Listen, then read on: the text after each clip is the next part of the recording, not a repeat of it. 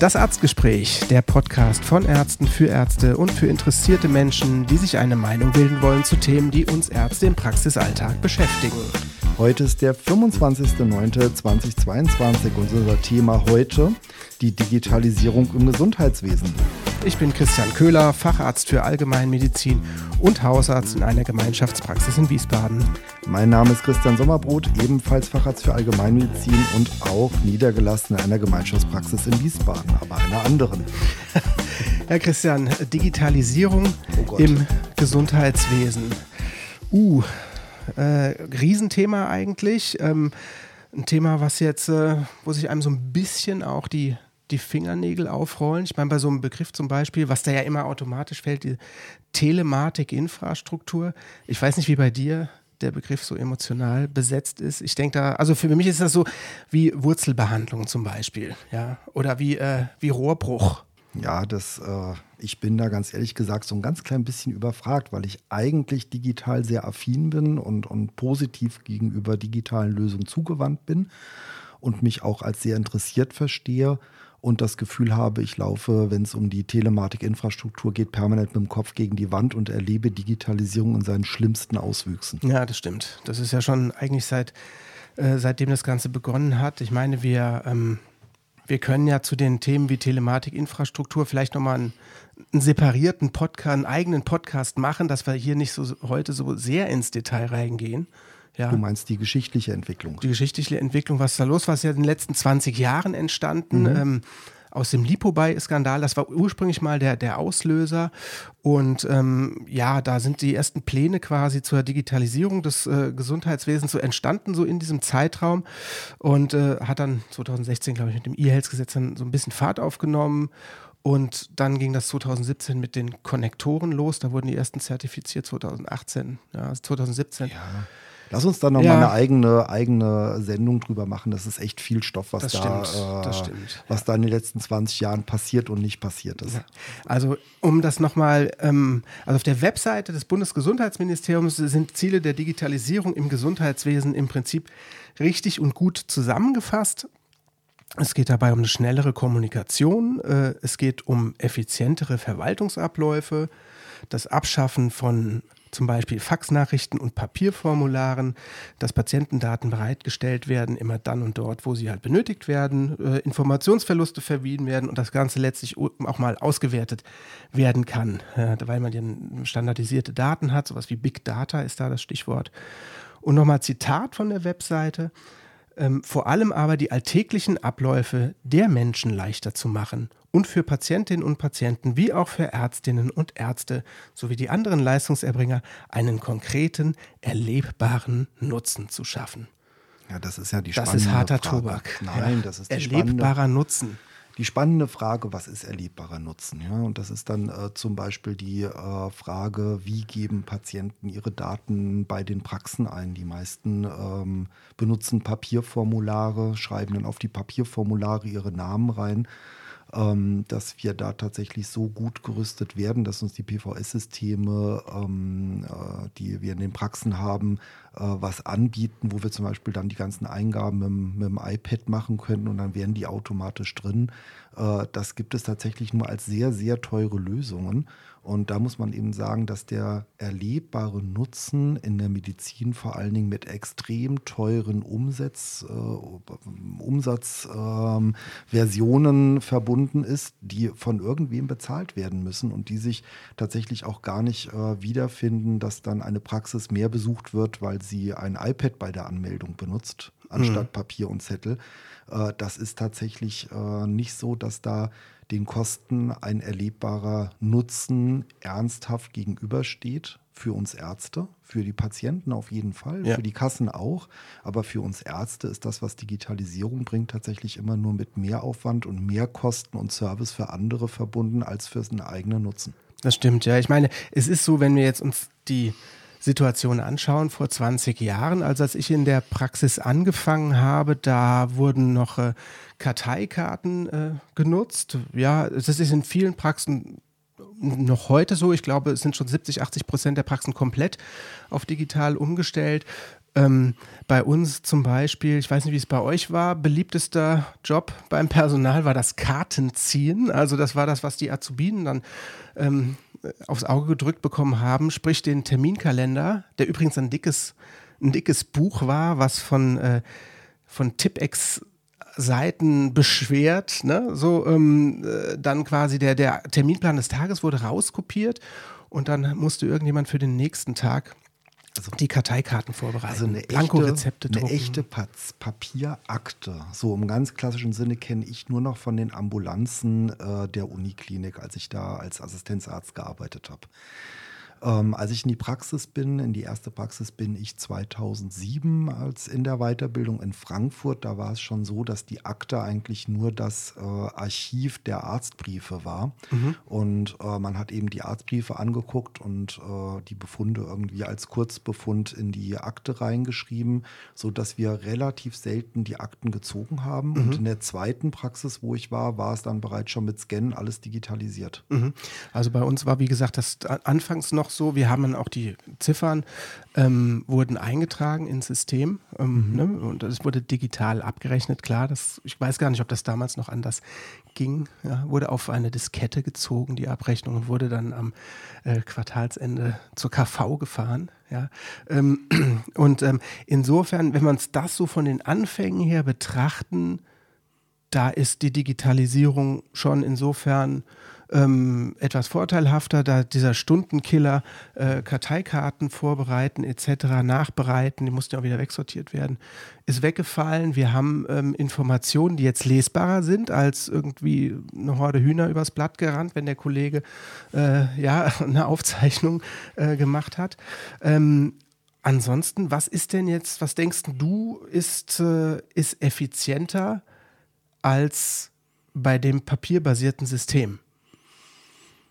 Ja, also vor allen Dingen die Abrechnung. Also äh, früher hat man ja äh, Scheine bekommen, da hatten die Patienten noch DIN A5-Hefte, wo dann ein Überweisungsschein für den Hausarzt drin war. Den hat der Hausarzt abgerissen, quartals, der äh, jedes Quartal, ne? der mhm. Krankenschein. Mhm. Und hat dann auf der Rückseite eben die Ziffern geschrieben. Und die Abrechnung sah so aus, dass die äh, Kollegen äh, und Kolleginnen praktisch nach Krankenkassen sortiert diese Scheine gebündelt haben, nochmal die Ziffern händisch durchgegangen sind und das abgegeben gegeben haben. Und so ab äh, Ende der 90er Jahre gab es dann die ersten Systeme in den Praxen und am Anfang war das eine optionale Abrechnungsmethode, ob man über Papier oder über Computer mit der KV abrechnet. Und ich glaube, so ab Mitte 2004, 2005 um den Dreh herum wurde es dann verpflichtend über den Computer. Dann haben wir erstmal die Abrechnungsunterlagen per CD oder Diskette abgegeben. Und äh, ab äh, 2000 neun oder zehn wurde dann der sogenannte E-Token eingeführt. Da war es dann äh, eine, ähm, eine Überweisung, äh, Übersendung ähm, digital im KV SafeNet, mhm. äh, über das man mit diesem E-Token reinkam. Und äh, seit jetzt ein paar Jahren äh, geben wir es komplett online ab, äh, ohne E-Token. Da müssen wir halt eben einen speziellen, erstmal einen speziellen Connector, der jetzt aber ähm, das war damals der KV SafeNet Router mhm. und der ist jetzt in den äh, Connector der Telematik-Infrastruktur übernommen worden. Darüber rechnen wir jetzt ab. Und das ist schon eine Vereinfachung, weil du danach gefragt hast. Ähm, da sehe ich tatsächlich einen Vorteil, äh, die ganzen Suchläufe, das äh, zu kontrollieren, die Abrechnung nochmal durchzugehen, das stelle ich mir mit der Zettelkram als, als Ding der Unmöglichkeit vor. Das stimmt, obwohl man natürlich auch sagen muss, das liegt natürlich auch viel, ich meine, die PVS-Systeme bieten diese äh, Abrechnungsdurchläufe an und spucken einem Fehler aus, kritische Fehler, sodass man die Abrechnung unter Umständen nicht abgeben kann, ähm, die dann wieder verbessert werden müssen. Ähm, aber jetzt zum Beispiel, dass äh, ähm, von ein, ein, ein Praxisverwaltungssystem von Haus aus uns Algorithmen, Abfragen etc. mit an die Hand gibt, um uns effizienter zu machen. Das gibt es eigentlich nicht. Das müssen wir, da müssen wir uns in den Praxen hinsetzen ne, und müssen abfragen, ähm, uns überlegen, um jetzt zu gucken, haben wir alles richtig abgerechnet, können wir auch äh, noch äh, Sachen abrechnen, die wir nicht abgerechnet haben. Aber das ist ja auch der Kritikpunkt, glaube ich, den wir haben, dass das immer anwenderseitig bleibt. Ja, also wir haben überhaupt keine, äh, also Zuhörer, die jetzt nicht aus dem Bereich kommen, können sich das nicht vorstellen. Wir haben da überhaupt keine ähm, digitale Unterstützung von Prozessen. Also das fängt, äh, geht über die Impfungen, Gesundheitsuntersuchungen, äh, vor Krebsvorsorgeuntersuchungen geht das los, wo ja das System durchaus ab einem bestimmten Alter automatisiert warnen könnte, mhm. ähm, wenn man den Patienten aufruft, dass man eben äh, darauf hinweist, dass das äh, jetzt ansteht und man anklickt, dass das schon gemacht worden ist äh, und äh, dann eben äh, mal nicht gewarnt wird.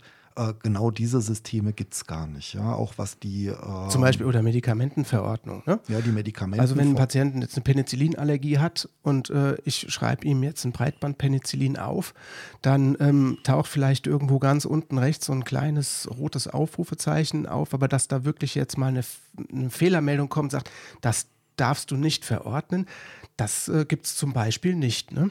Nein, also die Systeme haben überhaupt keine Unterstützungsfunktion.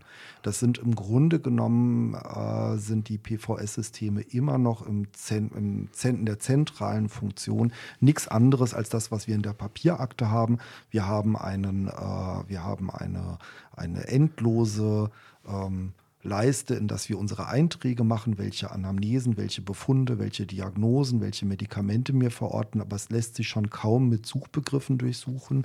Es, es kommt immer wieder vor, dass ein Patient sagt, ach, da habe ich doch mal vor zehn Jahren dieses und jenes Medikament genommen und da muss man eben vor zehn Jahren alle Medikamente per Hand durchgehen und kann eben nicht danach suchen, welches Medikament vor zehn Jahren nicht vertragen wurde. Mhm. Das kann man so gar nicht richtig äh, ähm, markieren. Und das macht es dann ganz schwierig, weil man mit dem Patienten dann wirklich die Medikamente einzeln vorliest. Und da muss man sich noch überlegen, dass es ja Generika gibt. Da muss man dem Patienten sagen, nochmal andere Namen sagen, die er eventuell gehabt haben könnte, um das gemeinsam rauszubekommen. Ja. Das ist ganz, ganz schwierig. Ja, zumindest Zumindest wird es eben, und das, man kann das alles selber in so eine Software einpflegen, wenn man die Zeit hat, auch die digitale Affinität dazu hat. Ähm, aber das haben viele nicht und äh, haben da auch berechtigterweise auch keinen Bock drauf, ne? weil man hat ja auch, äh, man langweilt sich ja nicht tagsüber. Nee, also wir haben außerdem auch Medizin studiert und äh, es ist ja jetzt so, dass Guter äh, Punkt. Äh, wir jetzt nicht dafür ausgelegt sind, äh, selber unsere Expertensysteme zu machen. Wenn das jetzt einzelne Kollegen, also wir zwei kriegen das vielleicht ganz gut hin, aber äh, das ist nicht die Aufgabe von, der, von den Kollegen, ihre Systeme zu programmieren. Die brauchen dann, die geben viel, viel Geld aus. Das sind riesige Summen, die wir da allein in die EDV investieren. Was schätzt du, wie hoch ist das jetzt bei dir in der Praxis im Jahr? Oberer vierstelliger Betrag Minimum. Ja. Also wenn ich alles zusammenrechne mit allen Lizenzgebühren, die ich mache, bin ich sicherlich bereits schon irgendwo im beginnenden fünfstelligen Betrag. Ja, ja, sind wir auch. Also das äh, ist schon so. Und dann ist da noch nicht drin die Zeit, die wir da auch investiert haben. Also wenn wir nochmal unsere Stunden damit einrechnen würden, was dann auch noch an Rattenschwanz hinten dran kommt, ob das jetzt Person, ob das jetzt unsere Arbeitszeit ist, ob das Schulungen sind von uns, von Mitarbeitern und Mitarbeiterinnen, ähm, dann ähm, ist, das, äh, ist das ein fünfstelliger Betrag, der sich auch nirgendwo wieder durch äh, irgendwelche äh, Einsparungen oder äh, Mehrvergütungen. Also sprich, der, der finanzielle Nutzen der Digitalisierung ist sicherlich unterm Strich nicht da. Die Vorgaben, die die PVS-Systemhersteller haben, sind dermaßen gewaltig von Bundesseite, um die Digitalisierung voranzutreiben, dass im Grunde genommen man sagen kann, dass so seit fünf Jahren kaum noch wirklich anwendergewünschte äh, Nutzen äh, umgesetzt werden können, sondern die gesamte Manpower und äh, der ganze finanzielle Aufwand geht in die Erfüllung dieser Vorsätze der äh, Gematik, damit eben die Systeme an die Telematikinfrastruktur angeschlossen werden können. Und ob das jetzt die EAU ist, das E-Rezept mhm. ist, was jetzt demnächst kommt, äh, all diese Funktionen sind dermaßen komplex programmiert, nur damit man denselben Papierprozess digital abbildet. Also auch hier wieder ein digitaler Schildbürgerstreich par excellence. Ähm, äh, das frisst unglaubliche Ressourcen, unglaubliches Geld und da funktioniert digital gar nichts von dem, was wir uns als digitale Nutzen vorstellen. Oder wenn man dann äh, vierte äh, industrielle Revolution und äh, ähm, äh, irgendwelche ja. Digitalisierungsschritte und äh, dass es da ähm, entsprechende Prozessoptimierungen gibt. Davon sind wir einfach meilenweit entfernt. Und lustigerweise ist ja so, dass die Krankenhäuser da noch schlimmer dran sind. Also wir haben fast alle Kolleginnen und Kollegen, die äh, bei uns aus den Krankenhäusern in die Praxen kommen, sind überrascht, wie computerisiert wir sind und verwechseln das immer mit Digitalisierung. Aber das eine hat mit dem anderen nur bedingt was zu tun. Reine Computerisierung ist das, was wir im Moment erleben, aber wir sind aus meiner Sicht ganz weit weg von einer echten Digitalisierung. Das stimmt, ja. Es sind halt oft, es ist einfach elektrisches Papier sehr häufig. Und was fehlt denn dann Systeme, die eben uns wirklich dann äh, den, den, den Alltag erleichtern? Zumal ja auch man sagen muss, dass die ähm, dass die digitalen Plattformen und die Technologie, die der ganzen äh, Digitalisierung zugrunde liegt, ja auch vor zum Teil Jahrzehnten geplant wurden und letztlich äh, mal keine modernen Standards mehr darstellen. Also zum Beispiel das Arbeiten mit den Konnektoren, die jetzt, äh, das sind diese, das ist im Prinzip ein Router, der ein VPN, also ein, eine gesicherte Verbindung auf einen äh, Server der Krankenkassen aufbaut oder eben eine gesicherte Verbindung zur KV aufbaut. Ähm, das äh, ist, sind ja alles Technologien, die wir heute in anderen Dienstleistungsbereichen nie mehr verwenden. Ja, ich, da geht, entschuldige, da, zum Beispiel jetzt, wenn wir Banktransaktionen durchführen, ne, was sicherlich was die Datenqualität angeht, möglicherweise äh, nicht diese hohe Datensicherheit, das ist ja das, warum wir diese Systeme benutzen, äh, diese hohe Datensicherheit erfordern oder die Daten nicht so sensibel sind wie Gesundheitsdaten. Aber ich denke, dass den meisten Anwendern von digitalen Prozessen es eigentlich äh, mehr darum geht, zum Beispiel seine Banktransaktionen sicher zu gestalten, als jetzt sicher zu gestalten, welches Blutdruckmedikament er in welcher Dosierung nimmt. Und wenn ich jetzt zum Beispiel ähm, äh, Geld überweise, dann mache ich das. Dazu brauche ich mein Handy. Und äh, äh, da habe ich sichere digitale Finanztransaktionen, die einen Standard haben, ähm, der möglicherweise ähnlich sicher ist wie das, was wir an Patientendaten hin und her schicken, aber eben bei weitem nicht mit diesem immensen äh, äh Aufwand an Soft- und Hardware äh, verbunden ist. Ja, also wir haben ja die Konnektoren jetzt alle brav eingekauft. 2016 ähm, äh, fing das an, dass wir die gekauft haben oder 2017 und ähm, in die Praxen installiert haben. Und die hatten damals ein, äh, ein Zertifikat, das fünf Jahre haltbar war. Und dann hatten damals schon Kolleginnen und Kollegen, das erinnere ich mich auch in der KV, äh, hatten wir mit Berlin darüber gesprochen, was da mit dem Auslaufen dieser, dieser Zertifikate passiert. Und da hieß es, da gibt es eine äh, softwareseitige ähm, äh, Update. Die Praxen haben damals schon ähm, äh, rund 1600 bis 2000 Euro für diesen Ursprungskonnektor mhm. ausgegeben. Und dieser Konnektor ist zum Beispiel überfordert, wenn es um äh, größere ähm, Informationsübermittlungen äh, geht. Das heißt, wenn ich jetzt also das nennt die Gematik dann komplexes Netzwerk, wenn ich dann Labordaten empfangen will, wenn ich meine Windows-Updates mache, wenn ich meine ähm, Updates für den Viren, äh, Virenschutz mache oder eben dann äh, E-Mails von Kollegen bekomme mit ein bisschen mehr Text, dann geht der Konnektor sofort in die Knie und dann muss ich ein sogenanntes paralleles Netz aufbauen und damit verliere ich dann automatisch die Schutzfunktion des Konnektors und muss die gesamte Schutzfunktion selbst administrieren. Ja, und vor allem der größte Schildbürgerstreich an der Sache ist ja, dass wir, dass diese fünf Jahre jetzt bei den meisten Praxen um sind. Das heißt, wir haben eigentlich ich muss sagen, wir haben bei uns in der Praxis diese Form der Digitalisierung jetzt erst gespürt mhm. mit der EAU. Ja, ähm, können wir auch nochmal oder werden wir auch nochmal separiert gleich, genau. äh, drüber sprechen. Ähm, aber ähm, zum Beispiel ist es so, also dass diese Art der digitalen äh, Kommunikation, KIM-Dienst, EAU, was da alles drunter fällt, ähm, seit einem halben Jahr ungefähr einigermaßen stabil läuft. Und jetzt kriegst du Post, wo es heißt, ihr müsst übrigens den Connector austauschen. Und das bei einer willkürlich li gesetzten Lizenzzeit, die Dinger werden tatsächlich wohl unbrauchbar jetzt mit auslaufen. Wir müssen zum Beispiel im Dezember ähm, dieses Ding gewechselt haben. Ähm, das kostet, können wir auch mal sagen, da gibt es jetzt ein, vom, von der Schlichtungsstelle ein, äh, äh, ein Urteil, dass die Anbieter dieser Systeme 2300 Euro letztlich äh, aufrufen dürfen oder das ist der Betrag, den wir erstattet bekommen. Dafür werden diese Konnektoren getauscht ähm, was wieder für uns bedeutet, dass ein Team von äh, Technikern bei uns in der Praxis anrückt, das alte Ding abschraubt, das neue Ding dran schraubt, dann wieder alle Schnittstellen einrichtet, alle Ports freischaltet etc. Ähm, und äh, wir, wie viele wie viel Arztpraxen haben wir in Deutschland? 130.000. 130.000 130.000 Praxen wechseln, wechseln für 2.300 Euro ihren Connector. Jetzt können wir mal äh, den, jetzt können wir unseren Taschenrechner anschmeißen, wie viel das ist. Ja, das ist ja, äh, es ist ja viel schlimmer, weil die 2300 Euro ja nur die Technikerstattung ist. Also die ähm, Kosten, die dann durch die Techniker selber entstehen, die werden gar nicht erstattet, die bleiben beim Praxisinhaber liegen.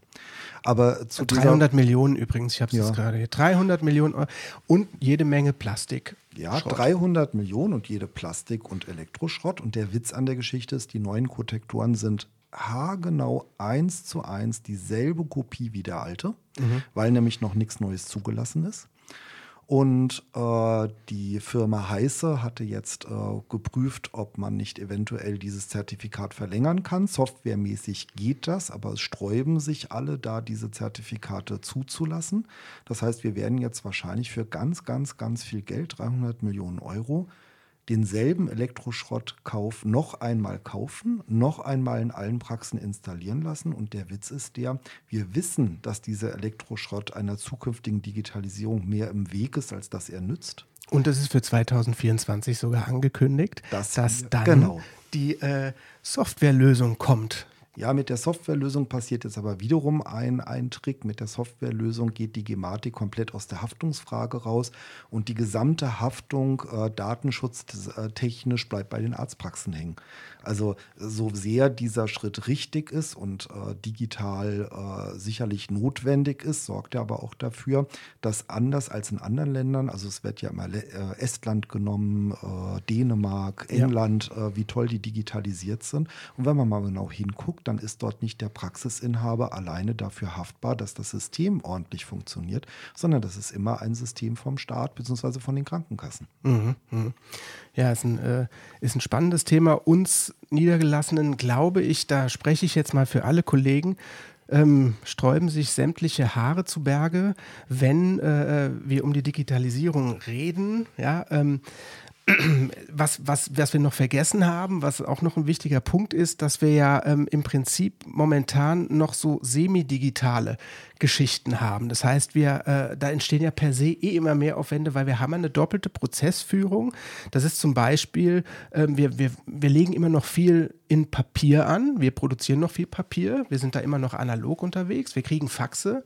Ja, ähm, unter wir Umständen. töten Urwälder in den Praxen. Ja, also wir haben jetzt viel also die Faxe komplett auf E-Faxe umgestellt. Wir kriegen die Laborbefunde elektronisch. Ähm, dadurch haben wir nicht mehr so einen halben Regenwald am Tag, den wir dann in den Schredder jagen. Aber das ist äh, nachhaltig, ist das bis jetzt noch nicht. Es ist ein, wie gesagt, es ist äh, ein ein doppeltes System, was wir führen. Und die EAU ist auch so ein, äh, die momentane Version, auch noch so ein Schildbürgerstreich. Ne? Ja, ist totaler Schildbürgerstreich und, und fast noch schlimmer wie das E-Rezept, weil äh, auch da freut man sich ja zu verkünden, dass Papier gespart wird. Der Trick an der Geschichte ist aber, der, der Verbrauch von Papier wird einfach nur verschoben. Bei der EAU, äh, nach dem alten System, haben wir drei DIN A5 Bögen ausgedruckt und äh, nach der neuen Version sollen wir zwei DIN A4-Bögen ausdrucken. Jetzt freut man sich, dass man statt drei Zettel nur noch vier Zettel ausdrucken muss, vergisst aber zu erwähnen, dass zwei DIN A4-Zettel immerhin vier DIN A5-Zettel sind. Also wir drucken sogar ich bin mehr mitgekommen. Papier ich hoffe, aus. Die, die dazuhören auch. Doch, die sind da mitgekommen. Es ist nämlich ein echter Schildbürgerstreich. Ja. Und äh, natürlich soll dann langfristig äh, auch äh, die äh, Meldung an den Arbeitgeber digital erfolgen. Ähm, äh, so die freuen sich da auch schon drauf. Sie freuen sich auch auf, weil die Arbeitgeber nämlich dann selbstständig sich die Dinge von den Krankenkassenservern runterladen müssen. Und ich bin sehr gespannt, was dann passiert, wenn es da zu irgendwelchen Problemen kommt. Dann rennen sie nämlich doch alle in die Praxen und ja. wir sollen das auf einmal verschicken. Das ist tatsächlich ein spannender Punkt, der da bei den Praxen hängen bleibt. Und beim E-Rezept haben sie es noch wilder getrieben. Äh, da drucken wir ja im Moment auf einem ganz kleinen Zettel, auf diesem äh, rosa äh, Rezeptzettel, das klassische Rezept, das klassische Rezept mhm. aus. Und in Zukunft werden wir auf einem DIN A4 oder DIN A5-Zettel, das dürfen wir uns aussuchen, einen QR-Code ausdrucken, mit dem der Patient dann zur Praxis geht. Und auf dem, mit dem QR-Code können dann, äh, kann dann die Praxis auslesen, welche Rezepte ich verschrieben habe. Und das ist ja auch ähm, da hat sich ja niemand Gedanken darüber gemacht, was das für uns bedeutet an konkreter Arbeit. Ähm, momentan ist es ja so, wenn wir ein Rezept, äh, wenn ein Patient kommt mit einem Rezeptwunsch, weil er seine Dauermedikation weiter von uns äh, beziehen will nach drei Monaten, dann ähm, wird das Rezept von unseren MFAs ausgedruckt, liegt bei uns zur Unterschrift bereit. Ähm, wir in dem Moment, mit, in dem wir es unterschreiben, prüfen das auch mehr oder weniger intensiv. Das ist ja jedem Kollegen selbst überlassen. Er äh, ja, hat ja auch die, kennt ja auch die meisten Patienten. Bei dem E-Rezept wird das schon ein bisschen schwieriger, weil ich weiß nicht, so einen QR-Code auslesen habe ich jetzt noch nicht so drauf. Du? Also äh, zumindest nicht mit den Augen. Äh, ich brauche da immer noch so ein komisches Hilfsgerät wie Handy und ähnliches oder ein Lesegerät. Aber ähm, zu, den, zu den Weiterverordnungen, also so in den klassischen Praxen äh, kennt man so seinen Pappenheimer. Man guckt auf das Rezept und sieht, aha, der Herr Müller oder die Frau Schmidt will wieder ihr Medikament XY abholen. Und äh, manchmal ist es dann so, dass man sagt, nee, nee, die will ich noch mal drin sehen oder äh, warum jetzt so früh schon wieder, äh, warum äh, ist der Medikamentenverbrauch höher gegangen, sodass wir da eine Kontrolle drin haben. Die Kontrolle will man bei dem digitalen Rezept auch haben, aber dadurch, dass man jeden Patienten einzeln aufruft. Was bedeutet, jetzt kann ich 20 Rezepte in locker einer Minute unterschreiben mhm. und demnächst werde ich alleine eine Minute brauchen, um einen Patienten aufzurufen und das freizugeben. Und die Alternative, die uns die Gematik anbietet, ist die sogenannte Komfortsignatur, bei der ich 250 Unterschriften freigebe. Was bedeutet, ich unterschreibe ohne Kontrolle. Genau, ich habe es nicht das, mal gesehen, ja, sondern das ist eine digitale ein, Unterschrift, muss man ja. dazu sagen, ne? die also quasi von unserem Kartengerät äh, in dem Moment, wo man es abschickt, geben wir eine digitale Signatur ab. Das heißt, unser, äh, unser, unser Ausweis, ein elektronischer mhm. Heilberuferausweis, der wird im System freigegeben und dann sind 20 digitale Transaktionen quasi von uns als Rechtsperson signiert. Was ja, äh, ja das, das, ist. Äh, Dilemma ist, die sind nicht in die Praxen gegangen und haben sich geguckt, wie ist unsere Arbeitsrealität, weil Pi mal Daumen arbeiten wir Ärzte schon relativ ähnlich mit kleinen individuellen Abweichungen. Mhm. Und äh, das haben sie nicht gemacht, sondern sie haben sich einfach nur die gesetzlichen Vorgaben SGB V angeguckt angeguckt und haben das damit ausgedruckt. Das heißt, der konkrete, erlebbare Nutzen, den wir anfangs zitiert hatten, der ist äh, auf unserer Seite in weiter Ferne. Können wir das so subsumieren, ne? Naja, Was ist unser Fazit? Unser Fazit ist, dass die, an der Digitalisierung als Prozess kein Weg dran vorbeikommt. Also keiner will wirklich zurück zu Papierprozessen. Die Papierakte ist nicht das, was wir wollen. Ja. Das, was, wofür wir eintreten müssen, ist, dass die gesetzlichen Vorgaben äh, bei den äh, Anwendern so weit runtergeschraubt werden, dass die sich wieder darum kümmern können, Zeit und Ressourcen haben, äh, uns äh, Anwender gewünschte ähm, Optimierungen zu programmieren. Ähm, und äh, dieser staatliche Eingriff, diese staatlich verordnete Digitalisierung, die äh, fernab unserer Praxis äh, Vorgaben gibt, gegen die müssen wir uns wehren, weil die wird und die Prozesse immer weiter erschweren. Und das ist eben auch ein wichtiger Punkt, dass wir da immer mit der Politik im Gespräch bleiben, der Gematik im Gespräch bleiben äh, und eben auf diese Prozesse einwirken. Schnell wird das nicht gehen. Das äh, ist tatsächlich eine deutsche Digitalisierung, also äh, eher so auf dem Schildkrötenweg. Ja, und wir wollen auf keinen Fall natürlich wie Krankenhausärzte enden, die ein Drittel ungefähr ihrer Arbeitszeit äh, inzwischen vorm Computer verbringen, um da zu codieren. Ja, das, äh, ja. das wollen wir nicht. Das heißt also im Prinzip ein reines Digitalisieren von vormals analogen Prozessen, das schafft keinen Mehrwert für uns. Ähm, und vor allen Dingen, ähm, wenn wir uns angucken, Digitalisierung in Deutschland 2022, das ist im Prinzip ein bedrucktes Papier mit einem ja. QR-Code drauf. Das ist die reale Umsetzung. Das muss man aber natürlich umsetzen oder betrachten, dass wir in unseren Praxen wirklich viel moderne Technik einsetzen, sei das bei den Fach- oder Hausärzten. Äh, wir sind längst alle hochcomputerisiert. Und eine Digitalisierung, eine vernünftige, wäre durchaus möglich. Und äh, das äh, benutzt ja die Politik in der öffentlichen Wahrnehmung, dass wir mal als äh, Verhinderer der Digitalisierung äh, gebrandmarkt werden, medial. In der Realität ist es aber so, dass wir sie eigentlich dringend einfordern, wenn sie denn zu unserem Nutzen ist. Das war ein schönes Schlusswort. Wir können dazu sagen, wir werden auch noch auf die einzelnen äh, Themen der Digitalisierung sicherlich äh, im Podcast weiter eingehen. Aber für heute. Das ist ein endloses Thema. Für heute, das war's.